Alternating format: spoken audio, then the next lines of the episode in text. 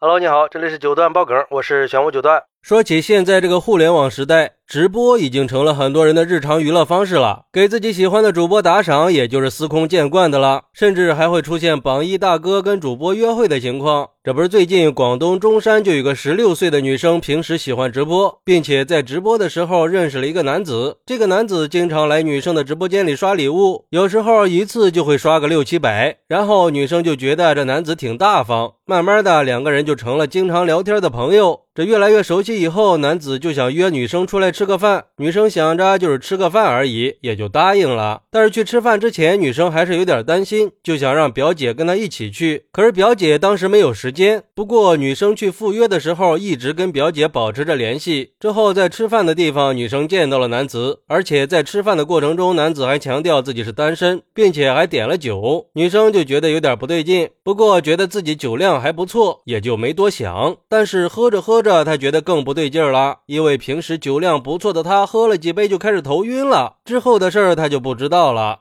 而表姐在联系不到女生之后就很担心，就一直在给女生打电话，一直到晚上十点多电话才打通。可是接电话的却是那个男子，男子把地址告诉了表姐，表姐也觉得这事情不对劲儿，就赶紧带着自己的男朋友去找女生。但是等他们到酒店以后，看到女生躺在床上抽搐、口吐白沫，表姐就开始指责男子说：“一个十六岁的未成年女孩，怎么可以让她喝得这么醉呢？”可是男子看到他们过来之后就要离开。而女生的表姐觉得，在女生还没有清醒、事情还没有说清楚之前，男子不能离开。然后双方就发生了争执，在争执的过程中，男子打了表姐的男朋友一下，这一下俩人就扭打在了一起。而且在扭打的过程中，男子的眼眶受了伤。然后男子就报了警，民警来了之后，判定他们属于互殴，让男子先去医院治疗。表姐的男朋友被警方行政拘留了十天。而且民警说，男子的眼眶可能是骨折了，有可能构成轻伤，建议双方和解。但是男子却以自己受伤为由，要求女生的表姐和男朋友赔偿他二十万块钱，要不然就不接受和解。可是女生说自己在吃饭结束的时候，虽然只有一点点意识，四肢也已经不受控制了，但是她记得她是被两个人抬上车的，而且还感觉到自己被摸了胸，衣服也被拉扯过，她还下意识的推了对方一下。不过对于这个说法，男子一口咬定约女生只是为了吃饭，而且也没有摸过女生。并且男子的老婆在谈赔偿的时候曾经说过，让他们几个年轻人去借网贷来赔偿。之后有媒体联系到了男子，男子表示他确实说过二十万赔偿的事儿，但是被问到为什么把女子带到酒店，为什么会发生冲突和受伤的情况，是不是已婚这些问题，男子表示自己没有义务告知相关的情况，可以直接去联系警方。而警方表示，这个事儿最好的情况就是促成双方和解。至于索赔二十万的事儿，警方说会去做男子的思想工作，其他情况不方便透露。我去，这个事儿确实不好搞啊。而对于这个事儿，有网友就说了，这就是贼海捉贼的天花板了吧？这男子的老婆是心真大呀。自己的男人有问题了，不但不觉得恶心，还要包庇他。要是这男的真的没有问题，为什么一开始不接电话呢？又或者说送到酒店以后自行离开，反而在酒店逗留这么久？而且报案以后不是应该先给女孩验血吗？看一下血液里有没有什么成分？毕竟已经口吐白沫了。关键是这女孩的家人赶到之后，这男的就着急离开呀，心里没鬼，为什么不等人醒来呢？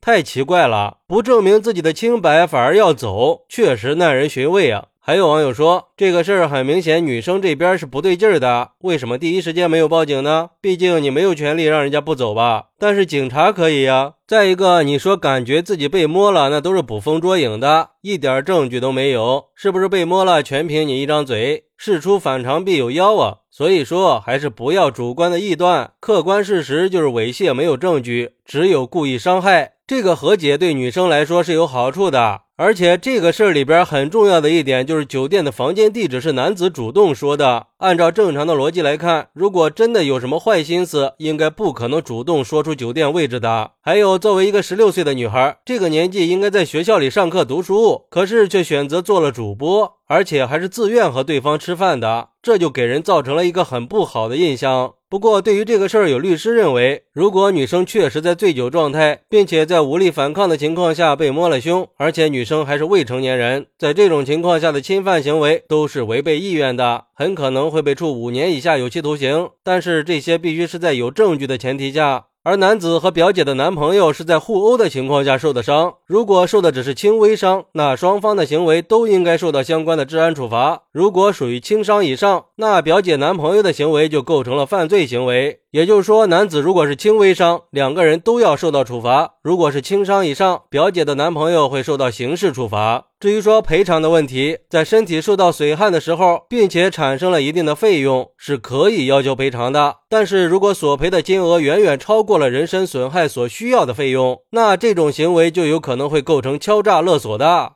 嗨，其实说白了呀，现在的问题就是证据。任何案件都需要一个完整的证据链。比如说，如果被侵犯了，那就需要遗留的体液、挣扎时候身上的伤痕，或者撕扯衣服的痕迹。但是从目前的情况来看，如果找不到男子猥亵的证据，但是男子骨折受伤却是事实存在的，那和解可能确实是最好的结果了。而且这个事儿也确实是还有疑点的。还是不要轻易的下结论。最后还是要提醒一下女孩们，平时出门一定要注意保护好自己的人身安全，不要随便一个人和陌生人在外边喝酒。毕竟谁也不敢保证对方是什么样的人，也不敢确定到底会发生什么意外，起码可以做到不给坏人可乘之机嘛。好，那对于这个事儿，你有什么想说的呢？快来评论区分享一下吧，我在评论区等你。喜欢我的朋友可以点个关注，加个订阅，送个月票。咱们下期再见。